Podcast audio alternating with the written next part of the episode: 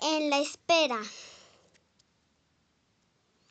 Imagina que hace dos mil años tú eras uno de los discípulos de Jesús.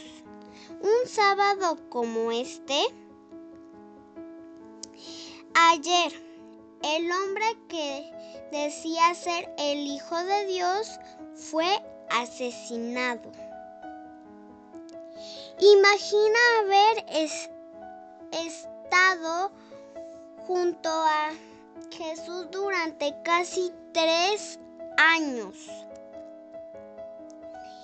Imagina que Él te enseñará sobre cosas que jamás nadie te, te había dicho y te ayudará a entender el reino de Dios. Además, imagina haber visto cómo sanó enfermos e hizo milagros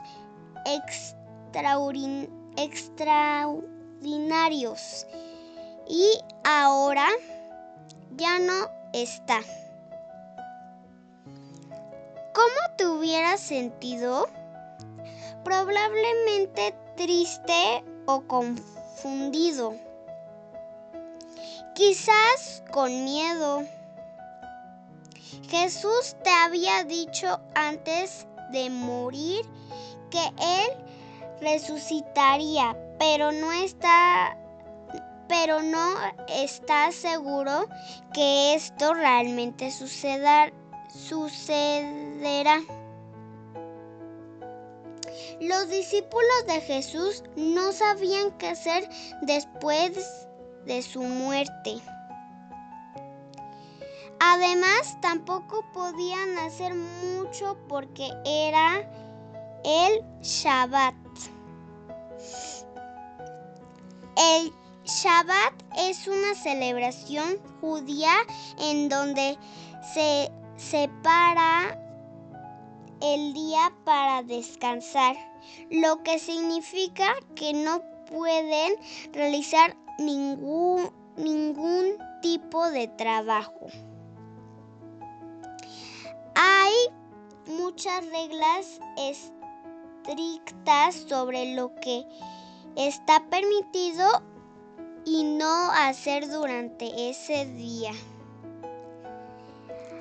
A las mujeres que ayudaron a Jesús no les, no les era permitido ir a la tumba a preparar su cuerpo para ser enterrado apropiadamente.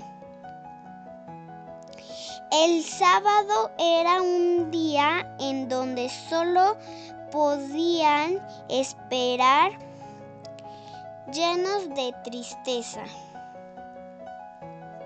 Muchas veces nuestra vida puede sentirse de esa manera. Ocurren cosas malas que no podemos entender. Tal vez alguien que conoces está enfermo o alguien a quien amas muere. Puede ser muy difícil entender el por qué nos sentimos tan tristes o preocupados. La buena noticia es que sabemos lo que ocurrirá mañana. El domingo de Pascua está por llegar y tú sabes lo que ocurrió ese día. Así que está así que está bien sentirse solo o con miedo o desilusionado cuando nos ocurren cosas malas e inesperadas. Por lo tanto, podemos esperar confiadamente en aquello que los discípulos desconocían. Jesús iba a resucitar.